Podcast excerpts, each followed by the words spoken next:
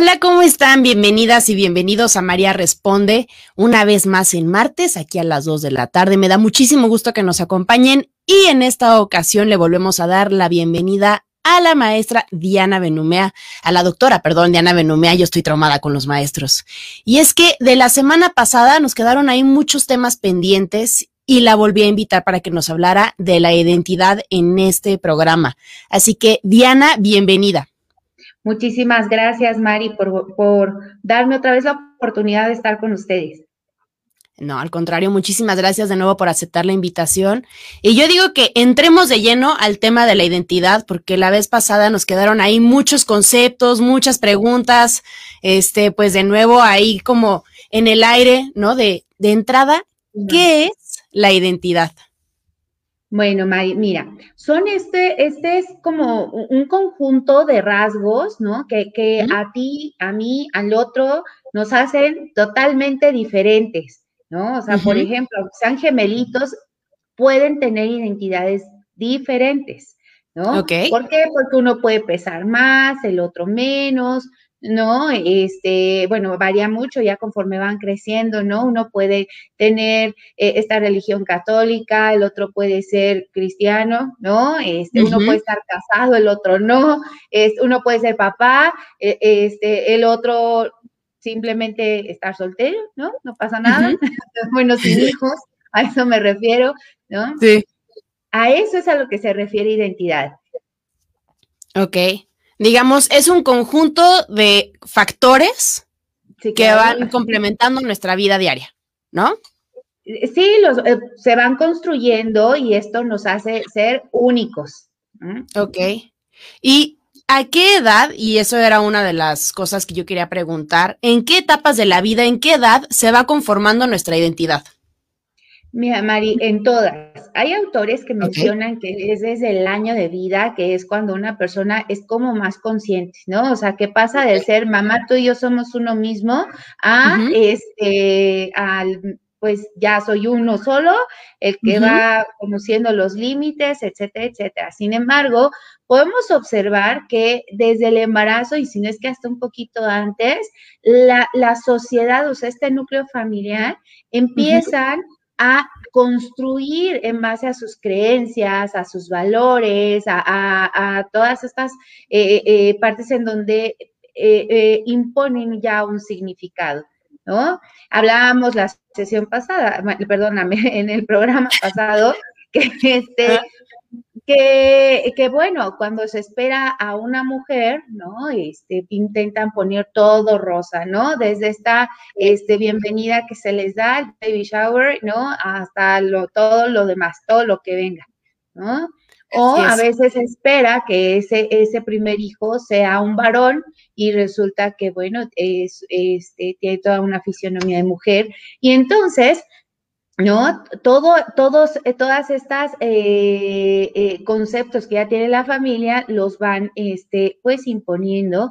Ajá, es como un bote en donde van llenando cada uno, el tío, la tía, el abuelo, el papá, la mamá, todos alrededor de ese embarazo empiezan a conformar, ¿no? Entonces, bueno, nace el bebé y, y claro que sí, un bebé se, se alimenta de afecto. ¿No? Entonces, desde ahí es que tanto cuando yo lloro, ¿quién viene? ¿Quién se acerca a mí primero? ¿Cómo me ven? ¿Me dicen ya guarda silencio? ¿No? O atienden esa necesidad tan básica que tengo. Aunque no es tan consciente de él, te, te pusimos un moño rosa, ¿no? Te, o te pusimos aretes, no es tan consciente de, pero sí es muy consciente del afecto y la pertenencia que está recibiendo de ese primer grupo. Claro, y esto que mencionas ahorita me llama mucho la atención y sí, ¿no? Me gustaría como ahí recalcar, todas las personas que estamos alrededor de un individuo, ¿no? O sea, digo, puede ser un niño de cuatro años, este, un adolescente de quince, todas las personas que estamos alrededor, todos influimos en la identidad de esa persona, ¿cierto? Sí, claro que sí, es dialéctica, o sea, quiere decir que hay un intercambio del, este, tú María me das, pero yo también, este, eh, impacto de cierta forma en esa identidad que tú tienes. Claro, y eso a mí me llama mucho la atención porque por lo general cuando, cuando somos niños no nos damos cuenta, ¿no? Y puede haber a lo mejor es actitudes de otras personas, eh, comentarios que a lo mejor nosotros registramos, ¿no? Como supuestamente no son importantes, pero a lo mejor y una mirada de rechazo de otra persona externa, ¿no? Nos pueda a nosotros decir, lo que acabo de hacer está mal o no es bien recibido y entonces no lo vuelvo a hacer, ¿no? Y a lo mejor y no tenía nada que ver, a lo mejor esa persona ese día tenía un mal día, todo le parecía mal, ¿no?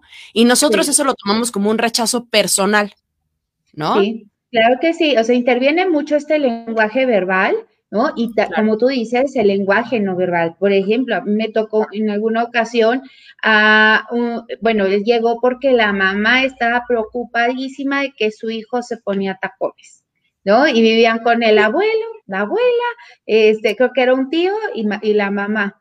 Y, este, y entonces, bueno, el abuelo no le decía al niño, le reclamaba a la mamá que por qué permitía eso y que si no se estaba dando cuenta del daño que le estaba haciendo a su hijo, pero a lo que yo me refiero es, no se le mencionó al niño, pero el niño sí ya presentaba como esta parte de, yo quiero hacerlo, pero, pero aquí me dicen que no, y entonces cuando truncan esta libertad, ¿no? Entonces es cuando empezamos a ver este primer desgaste, ¿no? En esta identidad y ya después el quiebre total, ¿no?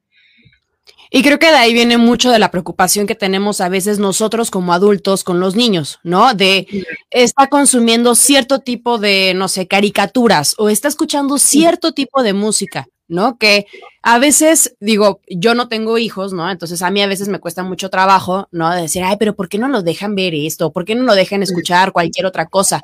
Pero todo lo que van consumiendo y todo lo que van viviendo va formando, digamos, un carácter, una identidad ¿no? Entonces, em, por ejemplo, en el momento en el que los niños, que sé que hay muchos papás, porque me lo han dicho, muchos papás que, por ejemplo, no les dejan escuchar reggaetón, ¿no? Que porque el contenido, eh, eh, digamos, de las canciones es altamente sexual, ¿no? Entonces dicen, esto yo no lo quiero que a mis, que mis hijos a su edad lo consuman. Pero no hay una explicación de por medio.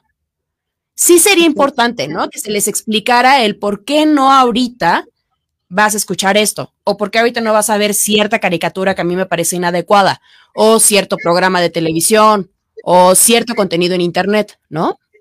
Claro, fíjate que uno de los de, de, mm, de estos factores que ayuda a la identidad, pues es al que nosotros nos sentamos pertenecidos a este grupo.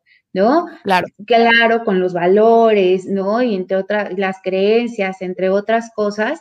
Y, por ejemplo, con lo que me estás comentando ahorita, María, sí es importante decirles, mira, esta familia tiene estos valores. Por ejemplo, tú nunca ves que papá le canta así a mamá, ¿no?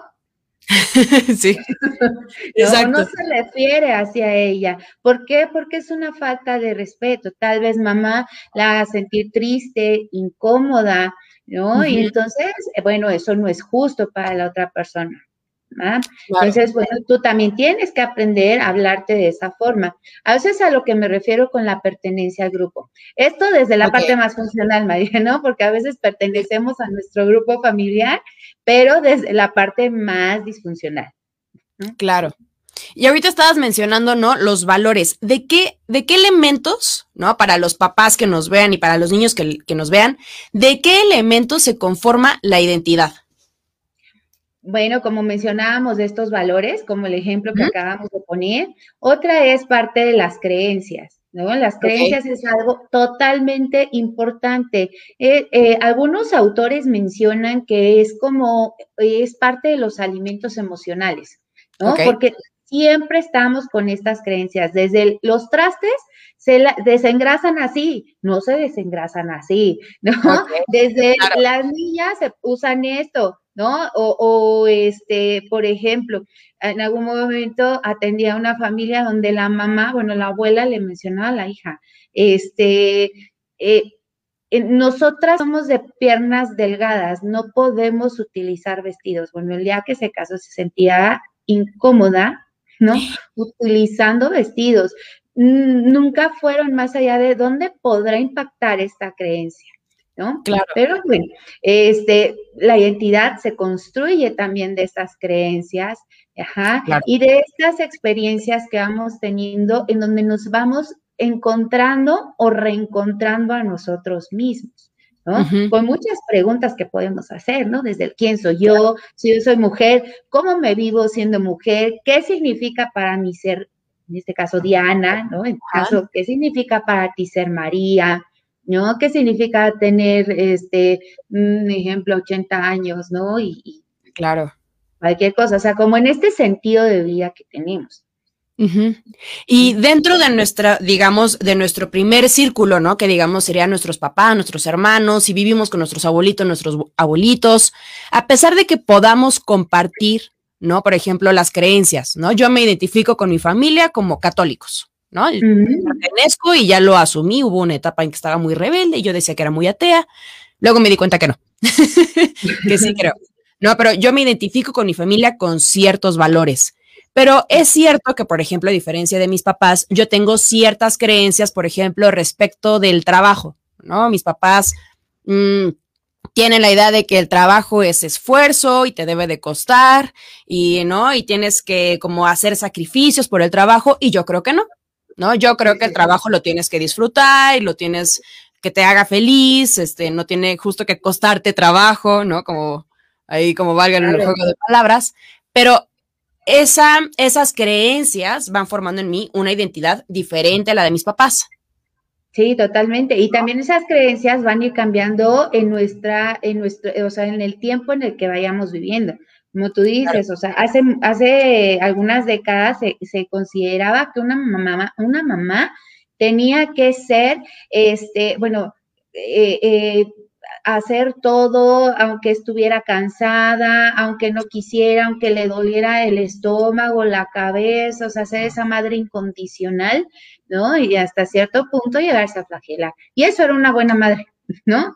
Hoy en día ¿no? Hay mucha psicología, muchos podcasts, mucha, mucha información de todos lados que nos dice, también puedes darte ese respiro, ese descanso, porque eso, de eso se van a alimentar tus hijos, ¿no? O sea, desde que tú pones límites y dices, ya no puedo más, necesito ayuda, o sabes que esto te toca a ti, esto a ti, esto a ti, ¿no? Entonces, por eso, por eso hablaba de que, bueno, parte de lo que, del significado de mamá se lo van pasando a los hijos y los hijos pueden moldear, pueden reconstruir, ¿no? Pueden decir, como tú dices, esto para mí es así, ¿no?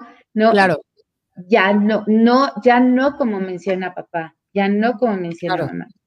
Y esto que dices es súper importante porque creo que nosotros somos una generación, ¿no? En la que, como lo estabas diciendo hace nada, eh, la mamá siempre tenía que estar de buena, siempre amorosa, siempre cariñosa, siempre dispuesta, ¿no? Y el día en que uno veía que nuestra mamá estaba mal, era ese día mi mamá me odia y yo hice algo mal, ¿no? Y afortunadamente ya está cambiando y ya se le está dando oportunidad a, a, nuestra generación, y digo nuestra generación porque ya muchas de mis amigas son también madres, ¿no? Y ya están en ese proceso de decir, hoy no me siento bien. Claro. ¿no? Y entonces necesito el apoyo de mi pareja para que por el día de hoy o por esta semana o por, no sé, en lo que me vuelva a acomodar a mi nuevo trabajo, o lo que sea, me ayuden con los hijos porque necesito también un respiro para mí. Si yo estoy mal, ese malestar se lo voy a transmitir a mis hijos. Entonces yo veo ahora los hijos de mis amigas y están perfectamente bien, ¿no? O sea, si, si mis amigas están teniendo un mal día, los niños no se sienten rechazados, no, nada. Pero sí es importante, ¿no? Esta comunicación y esta apertura de decir, a pesar de que soy madre, hay días que necesito un respiro y necesito, ¿no? Como no saber de nadie el día de hoy y está perfectamente bien. Sí. ¿No? Ajá, necesitamos este apoyo social, ¿no? Exacto. Y una de las cosas que también te quería preguntar es, ¿por qué es importante tener una identidad definida, clara, eh, digamos, como que tengamos mucha certidumbre de cuál es nuestra identidad. Claro, bueno, te decía que, bueno, uno, de los, uno de estos, este, mm, ¿cómo podríamos decirlo? Como, como factores que, que mm, nos ayudan a tener un equilibrio psíquico, pues es el tener esta, o más bien ser conscientes de una imagen positiva de nosotros mismos. Y, la, eh, y la otra parte muy importante es de que esto me va a permitir adaptarme al entorno en donde yo vivo. ¿No?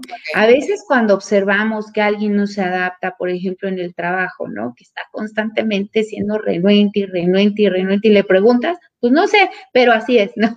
Entonces, o, o, a veces podemos observar otro tipo de síntomas, por ejemplo, en los adolescentes, cuando no logran encontrar esta adaptación o, esta buena imagen en sí mismos, bueno, eh, a veces eh, empieza a, formarse ahí alguna depresión, algunos trastornos de ansiedad, este, dejan a un lado las responsabilidades que son propias para su edad cronológica, este, no se quieren levantar de la cama, mucho menos hacerla o hacer su cuarto, eh, eh, quieren pasarse todo el día viendo la televisión o escuchando música, eh, a veces es estas canciones, ¿no? Donde hablan de muerte, de otros temas que son, que son muy complejos para los papás y bueno, mucho más para ellos. ¿No? Entonces, bueno, tendríamos que observar que, esta persona no esté como, como presentando algunos de estos eh, cosas que acabo de mencionar, ¿no? Porque, bueno, puede llegar todo esto como hasta historias más trágicas, María.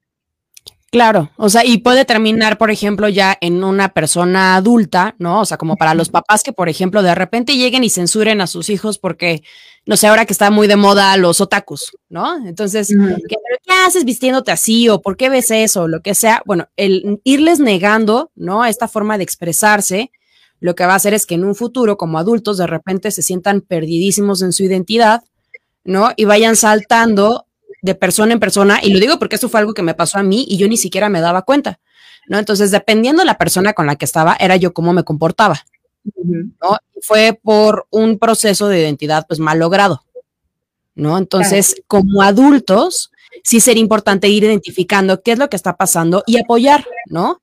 Y siempre dejar esos canales de comunicación ahí abiertos para que en todo momento se puedan acercar ¿no? Los niños y decir, me siento así, creo en esto, esto me gusta, esto no me gusta, y sentirse pues validados, ¿no? En sus gustos, en sus creencias, aunque se contrapongan con los de la familia.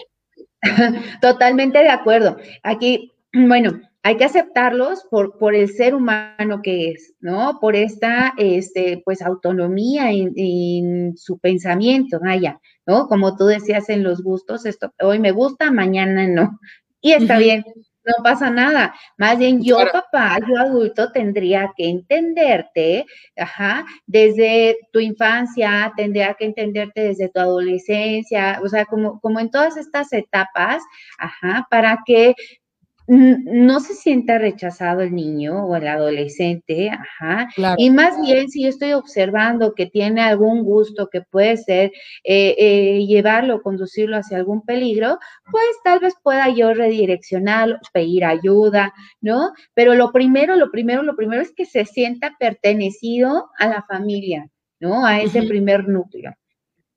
Y si yo como niño estoy sintiendo un rechazo, ¿no? Como en mis gustos, en lo que yo creo, hasta en mis amistades, ¿no? Porque luego me dicen, no te juntes con ese niño porque ese niño es este, muy latoso, ¿no? Y tú ya también andas de latoso por ahí.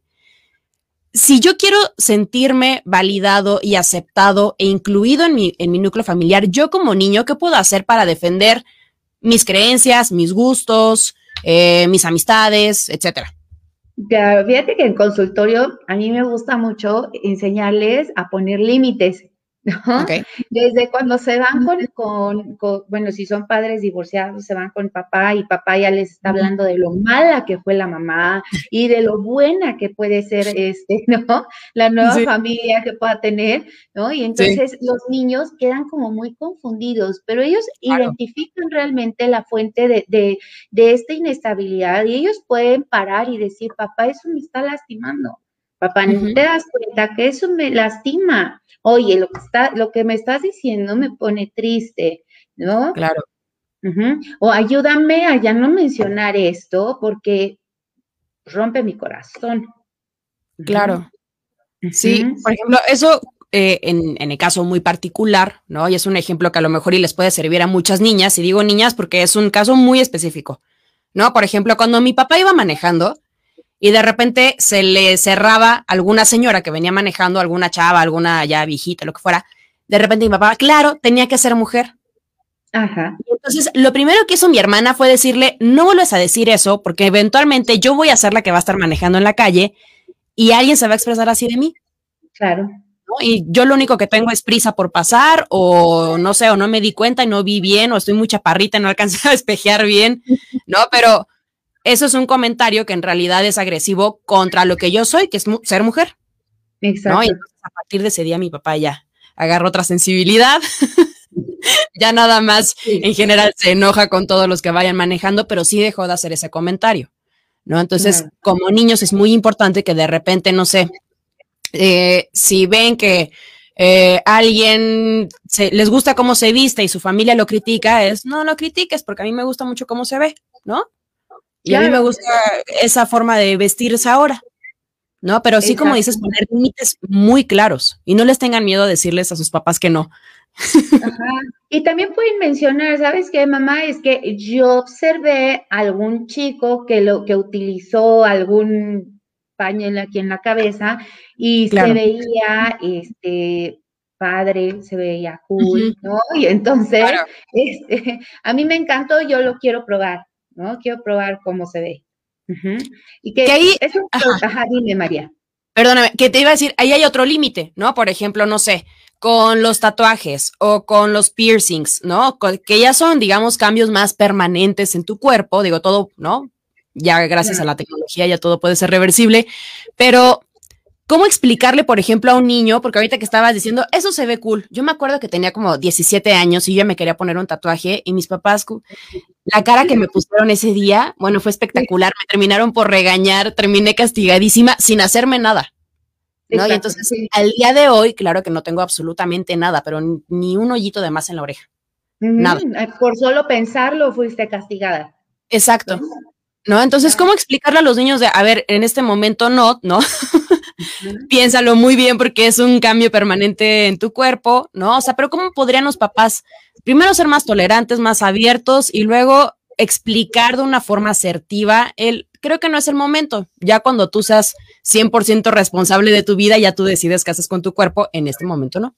Claro. Mira, María, primero tenemos que entender que estamos en una, eh, bueno, hoy en día está pues nuestros chicos, nuestro, bueno, nuestros niños más cercanos a nosotros están constantemente construyéndose por esta identidad digital, ¿no? O sea, no necesariamente por los pares que tienen en su escuela, que, que, que están eh, en nuestra comunidad, o sea, y es, es, mucho por lo que ven en las redes sociales, TikTok, Facebook, Instagram, este, eh, otras redes sociales, y entonces ellos están como constantemente absorbiendo esa información. ¿No? Entonces, aquí lo primero, como papá, sería ver qué contenido está viendo mi hijo. ¿No? Yo soy responsable de esto. Para que mi hijo tenga ese privilegio, tiene que ser responsable y ser responsable es cuidar su cuerpo. ¿no? En algún momento eh, tuve una pequeñita de siete años que la abuelita permitió que le hicieran este una el, Y entonces, bueno, pues eh, todo esto podría llegar como, te decía, como empezar a desgastar esta identidad de la niña. Ajá, porque una niña, ¿no? O sea, todavía no podemos decir que es como responsable de, de, de, de, este juicio, porque aparte esta parte de nuestro cerebro todavía no está completamente madura. ¿no? Para la toma de decisiones. O sea, hay un proceso, ¿no? Entonces, bueno, tenemos que poner mucha atención. ¿Qué contenido están teniendo nuestros hijos? ¿No? Claro. Y, y a raíz de ese contenido empezar, si yo acepto, ¿no? O sea, eh, más bien, si yo conozco y soy empático, puedo decir, no acepto, y eso es válido, ¿no? Puedo decir, ¿sabes qué? No te acepto que te vayas a hacer el, tatuaje porque eh, puedes poner en riesgo esto y esto y esto y el otro. Claro. Embargo, si es tu decisión, o sea, bueno, si estamos hablando de que el hijo es de 18 años, ¿no? Si es tu decisión, permíteme acompañarte. Claro. Ajá.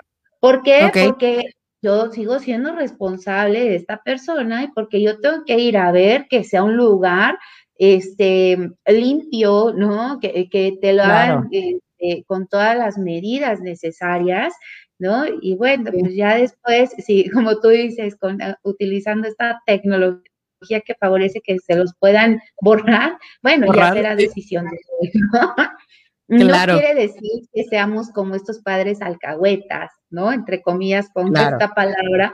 No quiere decir eso, pero sí es mucho mejor tener estos canales de comunicación muy abiertos, ajá, porque así tal puede ser eso o tal puede ser, ¿sabes qué, mamá? Tengo una idea donde yo siento que pues que no valgo nada, que no sé ni quién soy, que este, que, a mí me dice uno, ah, este, tú puedes ser negro y yo me creo que soy negro cuando no es cierto, o sea, me, me cuesta trabajo poderme encontrar, ¿no? Entonces, este, más allá del tatuaje, creo que esto es lo que más puede llegar a pesar. Claro. Y luego también tengo, hace poquitito me acaba de escribir una mamá de un caso muy particular que su hijo, varón, tiene el pelo largo. Y la mamá está perfectamente contenta con eso, le ha preguntado a su hijo N cantidad de veces porque el niño, según lo que me platicaba la mamá, ha sufrido mucho bullying en la escuela por parte de sus compañeros porque tiene el pelito largo. Y la señora lo que me decía, su madre lo que me platicaba era, mi hijo es feliz con su pelo largo. Ya le pregunté, a pesar de todo el bullying que sufre, ya le pregunté, ¿te lo quieres cortar? Y no se lo quiere cortar. El niño es feliz. Y en la escuela le están poniendo como condición ¿no? El que se corte el pelo, si no, no puede entrar físicamente a la escuela, ahora ya con las clases presenciales, si no, no puede entrar a la escuela. Ahí como, como padre y como niño, ¿qué podría hacer yo para no sentirme como rechazado? Porque digo, la escuela finalmente puso la condición, ¿no? Y como una especie de sanción y un condicionamiento de si no te cortas el pelo, no puedes entrar a la escuela. ¿Cómo, como, padre, cómo podría yo apoyar a mi hijo y como hijo yo cómo podría tener ciertas seguridades de lo que yo estoy haciendo está bien, esto es una regla de la escuela que en realidad a mí no me... claro, pero puedo salir de la escuela y ya me puedo, este, a lo mejor, no sé, llegar a algún acuerdo con la escuela, de, pues que llegue con algún chonguito, ¿no? O con el pelo recogido. Me parece, María, que esta, esta nueva norma que se está dando en la escuela, me parece, ¿eh? no voy a atrever a hablar de esto, pero eh, eh, creo que es por la cuestión de, coronavirus. Si tenemos el pelo suelto, constantemente estamos agarrándolo, ¿no? Pues Entonces, va lo mismo, si el niño va con el pelo largo, ¿no? Este, pues constantemente se va a estar agarrando el pelito, pelito que después las niñas tienden a, a, morderlo o chuparlo, ¿no? Entonces, bueno, ¿y qué implicaría esto? Pues que tienen el cubrebocas y entonces están haciendo como eh, eh, bueno, el juego, ¿no? sí, exactamente. Entonces, me parece que es por ese lado. Pero bueno, retomando este punto, eh, mamá o papá pueden mencionarle al niño, mira, es por cuidarte a ti, por cuidar a los que están a tu alrededor. Todavía no, no estamos hablando de que es un momento tan fácil para todos. Estamos pues en todas las escuelas en un programa donde están conociendo cómo estar presencialmente, ¿no? Y, conviviendo con, con, pues con el virus, ¿no? Y con otros virus. Claro. Oye, y una pregunta, ahorita que estábamos mencionando, ¿no? De los, del bullying que reciben algunos niños y que eso, pues no nos damos cuenta, o más bien, no que no nos damos cuenta, sino no tenemos como muy claro en nuestra cabeza que eso eventualmente va a tener un impacto en nuestra vida y en nuestra identidad como niños, ¿cómo nos podríamos defender en la escuela o con cierto círculo, a lo mejor, y eso es con los vecinos, con los primos, con quien sea? ¿Cómo nos podríamos defender del bullying y proteger nuestra identidad que se está formando en ese momento? Lo primero sería hablar, María, ¿no? Y tenemos que tomar en cuenta que, normalmente la persona, la agresora, eh, lo que hace es intimidarnos, ¿no? Si tú le dices a alguien, yo le voy a hacer esto a tus papás ¿no? Les voy a hacer daño, o a ti, o a tu hermanito, o a alguien. Entonces, generan como este sentimiento de culpa en, el niño, ¿no? En el que está siendo agredido. Entonces, lo primero que tienen que hacer, aunque los intimiden, aunque les pongan condiciones, los chantajeen, lo que sea, es hablar. Tienen que hablar, tienen que hablar con un adulto al que ustedes tengan, pues, mucha confianza. ¿No? Mamá, papá, el tío, la tía. Hay veces que se acercan con un adulto y les dicen, bueno, si te pegan, pegas, ¿no? Sí. Por ahí no es, ¿no? Claro. Porque lo que hace sentir al niño es como con esta impotencia de, yo no puedo pegar, no puedo pegar porque es, eh, uno de mis valores es no golpear, aparte pues por el miedo que yo siento. ¿No? Entonces, bueno, eh, eh, si recibimos este tipo de respuestas, saber que no es la única respuesta que yo puedo tener, ¿no? Y puedo eh, ir encontrando como a otros adultos que me puedan a mí ayudar, ¿no? Y este, y de alguna forma también ayudar al otro chico, ¿no? Que está agrediendo, porque no la pasan bien, ¿no? Claro, sí está agrediendo, si está criticando, es porque seguramente él está intentando poner una barrera o una defensa, ¿no? Está intentando también defenderse eh, frente a agresiones o falta, o digo, eh, frente a inseguridades que a lo mejor y el otro niño pueda llegar a tener, ¿no? Y no sabemos, a lo mejor está viviendo un momento muy complicado en su familia y su forma de, ¿no? De, liberarlo es siendo agresivo con otros niños, ¿no? Exactamente, sí, María. Ok, pues como niños ya lo saben, entonces lo primero es hablar, ¿no? Y de nuevo siempre como al punto al que llegamos es a la persona en la que más confíen dentro de su núcleo familiar, comunicarle todo lo que estén pasando y todo lo que estén sintiendo, porque van a ser por lo general las personas que realmente les puedan ayudar. Claro. Y nosotros como adultos, que estamos ahí alrededor de estos niños, ¿cómo podríamos ayudarles, por ejemplo, ¿no? En, en, decir, bueno, a ver, está sufriendo esto en la escuela, ¿no? Como en el caso de la mamá que te platicaba hace un momento, ¿no? Que decía, a ver, yo sí apoyo a mi hijo en que traiga su pelo largo, ¿no? A mí me gusta, él se siente cómodo, no veo que esté mal, pero eh, como adulto, ¿cómo podemos encontrar herramientas para apoyarlos, no de una forma asertiva y decir, a ver, yo te respeto, yo te acompaño, yo, ¿con qué acciones tendrían que llevar a cabo para apoyarlos? Primero tenemos que conocer esta emoción, ¿no? Que empezamos a sentir cuando nuestro hijo nos dice, mamá, este, me dijeron que mm, me patearon en la escuela.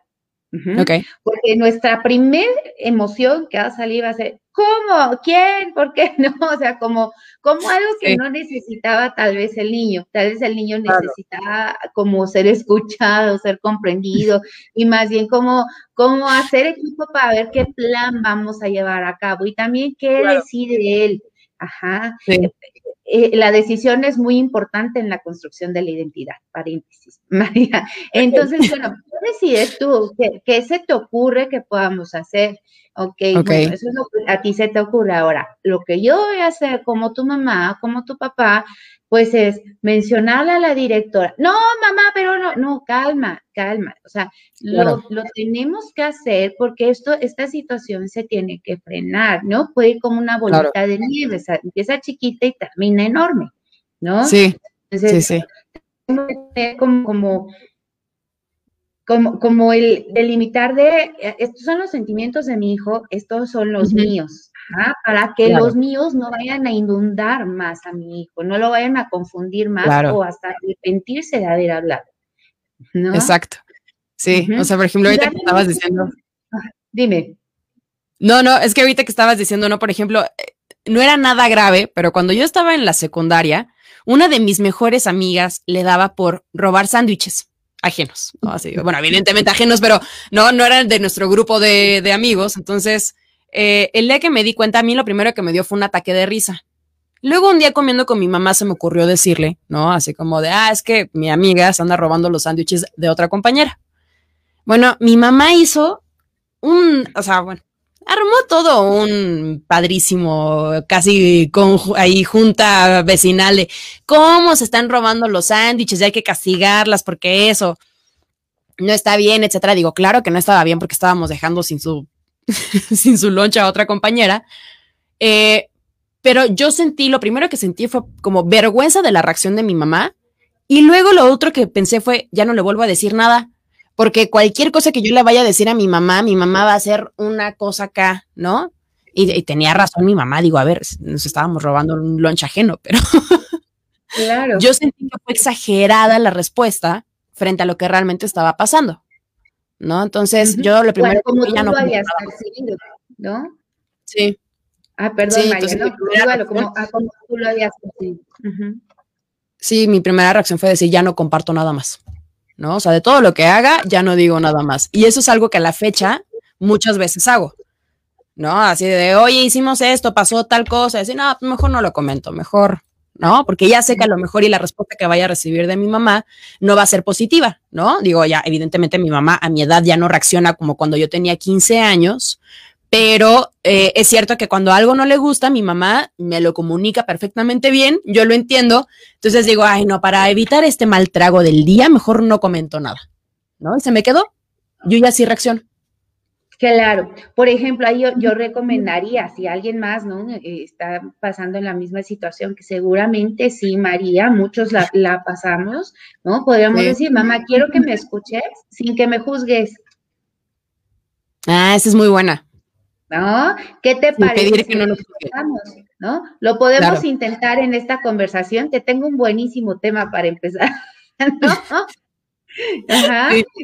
¿No? Y, podemos decir lo que se espera, o sea, pues, espero que después de esto me des un abrazo o que te rías conmigo, ajá, que lo tomes con el buen sentido del humor que yo traigo, por eso te lo quiero platicar, ¿no? Y entonces también mamá puede cambiar el chip y decir, ok, bueno, ya me está, o sea, sí, de una forma muy sutil, me está poniendo un límite, ¿no? En nuestra comunicación y que va a favorecer bastante nuestro lazo. Claro. Pero fíjate, esa es una muy buena estrategia que jamás se me había ocurrido, es decir al final qué es lo que yo espero, ¿no? te quiero compartir esto o hasta con los hermanos, porque luego también mi hermana, por ejemplo, le daba mucho por actuar como si fuera mi mamá, ¿no? Pero hasta con los sería válido llegar y decir, te voy a platicar esto porque lo quiero compartir con ustedes, pero no me vayan a juzgar, no me vayan a regañar, ¿no? Lo que quiero es que se rían conmigo un rato y luego ya si me quieren regañar o si quieren que hagamos algo al respecto, se hace. Pero de entrada quiero que se rían conmigo. Ajá, claro.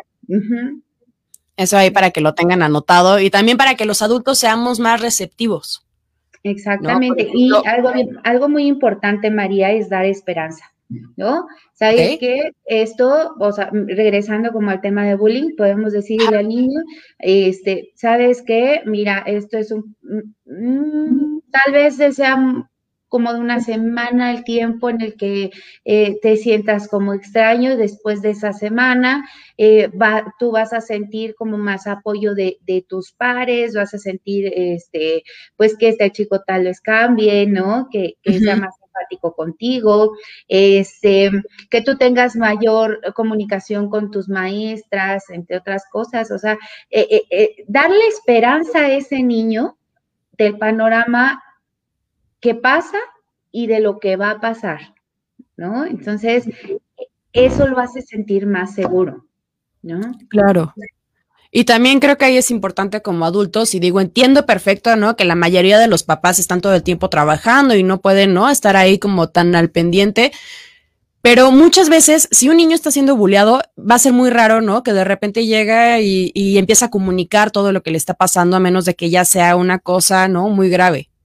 Y eso me ha pasado, por ejemplo, mucho en TikTok, que los niños, lejos de primero acercarse a sus papás con quienes se comunican, son con personas que no, no tenemos, digamos, eh, la información completa de su circunstancia para poder dar un consejo adecuado. ¿no? Claro. seguramente como, como padre sí puede uno ir, ¿no? Identificando así de lo veo más deprimido, ¿no? Eh, acercarnos y preguntar, ¿estás bien? ¿Todo bien en la escuela? Este, a lo mejor es un tema de calificaciones, a lo mejor es un tema efectivamente de convivencia con sus compañeros, hasta con maestros, porque sé, había unos niños que me comentaban que había maestros muy agresivos en su escuela, ¿no? Entonces, pues a lo mejor y ahí no estaba la ayuda, pero sí con los papás o sí con los amigos, ¿no? O con alguien de confianza, de preferencia, como siempre nos has dicho, un adulto, ¿no? Claro, eh, aquí tenemos que poner mucha atención los papás, como tú dices, a este lenguaje no verbal, ¿no? Ah, tal vez mi hijo no me, no me lo diga verbalmente, pero yo lo puedo percibir con, si yo me, me tomo un tiempo para poderlo observar, ¿no? Y, hay muchos cambios, o sea, por ejemplo, a veces cuando ya no se sean pipí en la cama, vuelven a orinarse por las noches, ¿no? despiertan y despiertan gritando o con alguna pesadilla, tienen miedo de ir a lugares donde antes no, no les provoca ningún miedo, este, de repente agarran sus juguetes y, es como si quisieran descargar todo en ellos, ¿no? Como si los quisieran destruir. Y eso es como un reflejo de lo que están sintiendo aquí adentro, ¿no? Entonces sí podemos observar a nuestros hijos. Para eso, pues tenemos que conocerlos, permitirnos conocerlos, más allá de juzgarlos, hay que observarlos, el, qué hacen cuando tienen un error, qué hacen cuando, cuando tienen un logro, ¿no? Cuando alguien este, tiene valores diferentes a ellos, ¿no? Y, entonces los agreden, y este, ¿qué hace mi hijo? Pone un límite, no lo pone, ¿no? Claro, y como adultos, ¿cómo podremos iniciar esta conversación? Porque seguramente si el niño no lo ha comunicado es porque le cuesta trabajo, porque tiene miedo, eh, porque fue amenazado a lo mejor y por alguno de sus compañeros, por sus maestros, etcétera. Como adultos, ¿cómo podemos iniciar esta conversación en decir no te veo bien? Y que se abra, lograr que el, que el niño o el adolescente se abra con nosotros. Mira, voy a utilizar tu nombre, María. Tal vez el ejemplo sería, eh, María, he observado que a tus muñecas tiendes a pegarles. Ajá. Parece como si estuvieras enojada. Yo haría lo mismo si tuviera un enojo así de grande, ¿no? Gustaría saber este, si, si el enojo es así de grande, qué es lo que ha pasado. Ajá. Ok. Y es bien importante, si María es chiquita, pues nosotros ponernos en cuclillas, ¿no? Si María es una adolescente, bueno, pues tal vez invitarla a la sala y no sé, como, como estos papás, ¿no? Que quieren platicar parados y, sentar a los adolescentes, ¿no? hay, que, hay que verlos desde su adolescencia, ¿no? Estamos sentados en la sala, bueno, todos vamos a estar sentados ahí, ajá, donde, donde eh, em, pues el niño, niña, chico, chica se sientan eh, en un lugar acogido, ¿no? Pertenecido, afecto, que sepan que les vamos a transmitir esa calma, ¿no? Ok.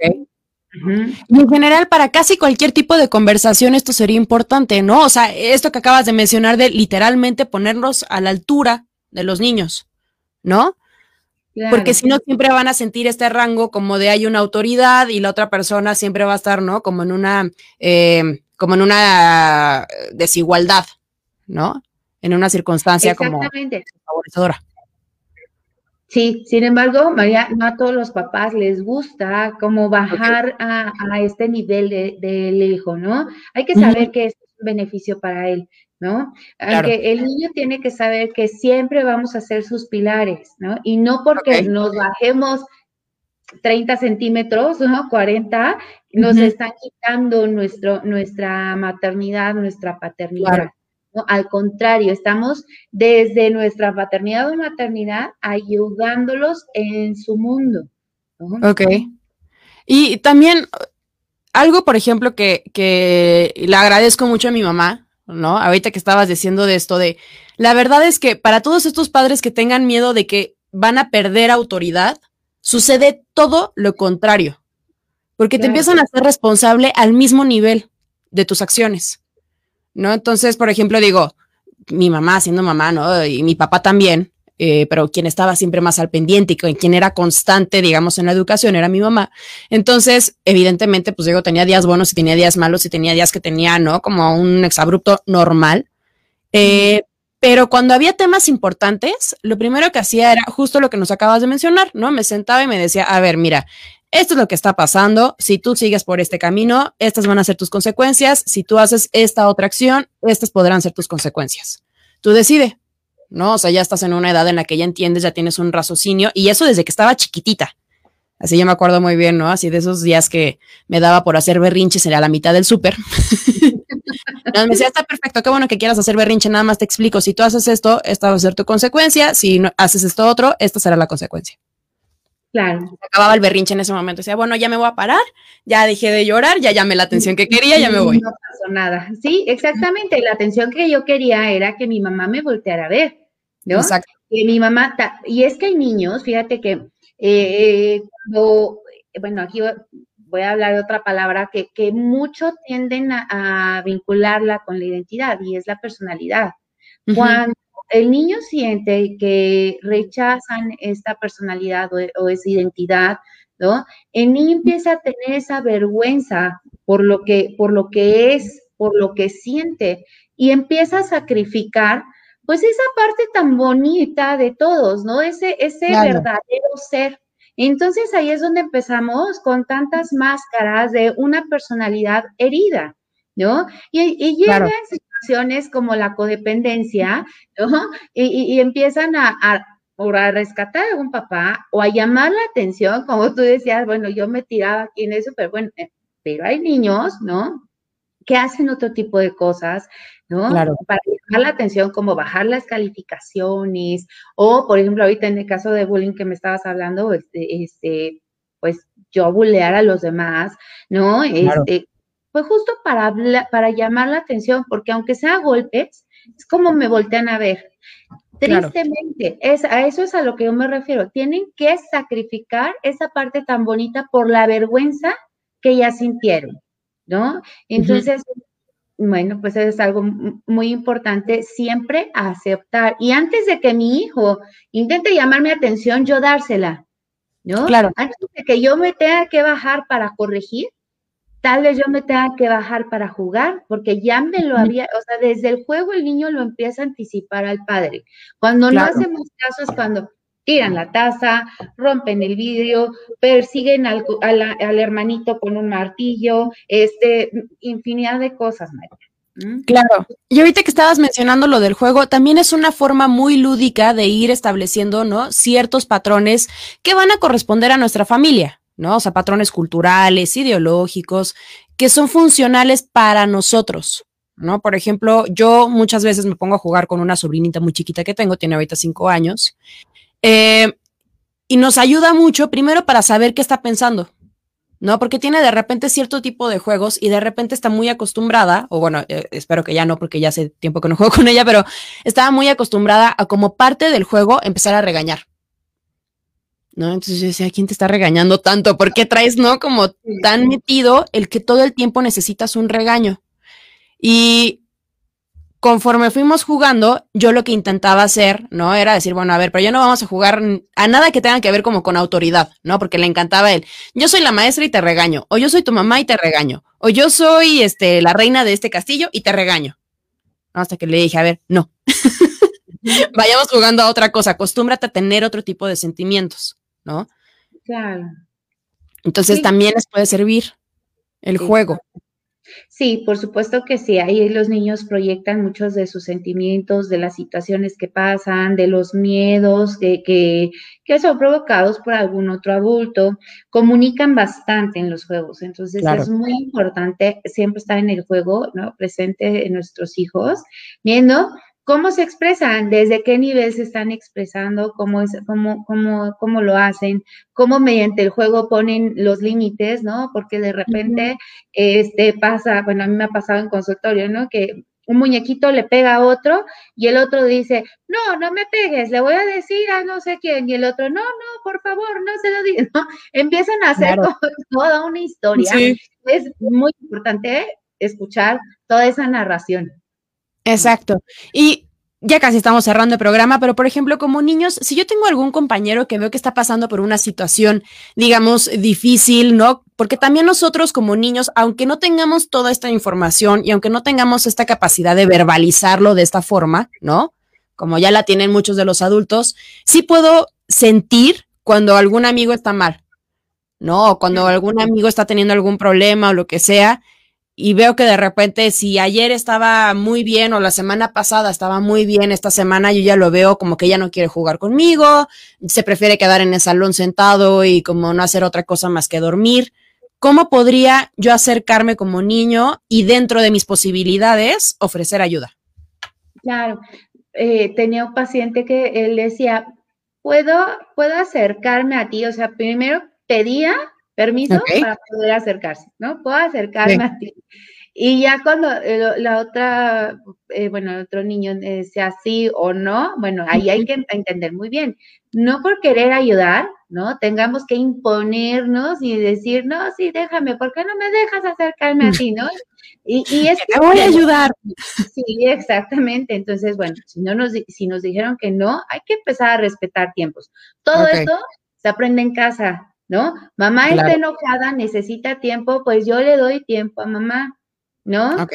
Papá se siente triste y necesita tiempo para estar solo y poder reflexionar, ok, yo le doy tiempo a papá. Ya después papá saldrá y pedirá un abrazo, platicará con nosotros de qué es lo que está sucediendo en casa, a nuestro nivel, con la información que es, es, es em, prudente para el niño, ¿no? Bueno, regresando a esto, María, bueno, primero pedir, puedo acercarme y si no, respetar, respetar si no quieren ese acercamiento y poder decir, o sea, yo ya vi un foco rojo, le digo al maestro, maestro, es que tal vez, ¿no? Este, Luis está triste. Ok. Eh, y ya, yo ya no podré hacer nada ahí, ¿no? Eso no quiere decir cortar una, esta amistad que yo tenga con Luis, ¿no? Y si permite Luis el acercarnos, tal vez decirle, eh, te veo triste, ¿no? Y decirte, yo te puedo ayudar o le decimos a alguien más. Pensamos que, bueno, los niños sí se ayudan, sin embargo, a, veces no son las ayudas necesarias, porque hay muchas otras situaciones, María, en donde necesitan ayudas oportunas. Entonces, bueno. Claro, sí, habrá que tener, ¿no? Como muy claro que probablemente la única ayuda que vayan a poder tener en ese momento de su amigo, de alguien de su edad, es nada más el saber que están siendo escuchados por alguien más. Porque no van a recibir, ¿no? Eh, digamos, como pasos adecuados para poder resolver cierta situación. Eso lo tendrán que buscar con otra persona. Claro. Solamente se van a poder desahogar en algún punto, ¿no? Pero fuera de eso, sus amigos realmente no van a poder solucionar los problemas que ellos tengan. Claro, y es importante el niño que recibe la información poderlo también exponer a, este a otro adulto, ¿no? Porque no, no pueden quedarse con esta carga o esa preocupación del amigo, ¿no? Claro. Sí, porque si no, eh, al igual, ¿no? A la larga va siendo peor, uno se va sintiendo responsable de cosas que pues tienen nada que ver con nosotros. ¿No? Entonces sí, dejarles muy claro que podrán ayudar en la medida de sus posibilidades, que es nada más escuchar y pedir ayuda con alguien más. ¿No? Y que como dices, no se echen responsabilidades que no les corresponden porque no van a poder con ellas en este momento. Claro, exactamente. Sí. Pues, Diana, nos quedan muchos temas para el próximo programa, porque ahorita estabas diciendo, ¿no? La diferencia entre personalidad e identidad y se me vinieron a la cabeza N cantidad de preguntas que, ¿no? Yo sí, ah, la personalidad de él es muy chistosa, pero vamos haciendo un conjunto ahí de conceptos y de cosas que a lo mejor ya estamos mezclando y empezamos ahí a, ¿no? A pobres niños a, a condicionarlos a que tienen que ser de cierta forma. Entonces, si te parece bien, en el siguiente programa abordamos cuál es la personalidad, la identidad, ¿no? Cómo se van diferenciando, cómo podemos alentarlas, ¿no? No ir limitándolas y tener niños felices. Sí, claro que sí, María, sería un gusto. Son, son temas muy interesantes, ¿no? Y, que todos en algún momento hemos tenido un problemita, ¿no? En, en, en una u otra. Exacto. Pues Diana, muchísimas gracias de nuevo por estar con nosotros acompañándonos y por habernos eh, esclarecido todo lo que es la identidad, cómo irla fomentando, no coartarla. Eh, y como niños, ya saben, siempre les pedimos, por favor, si tienen algún problema, acérquense a un adulto de confianza que les vaya a poder ayudar en cualquier problema que tengan. Claro que sí. Muchas gracias, María. Nos vemos en el siguiente programa. Muchísimas gracias por estarnos sintonizando. Nos vemos aquí el próximo martes a las 2 de la tarde en María Responde. Muchas gracias. Nos vemos.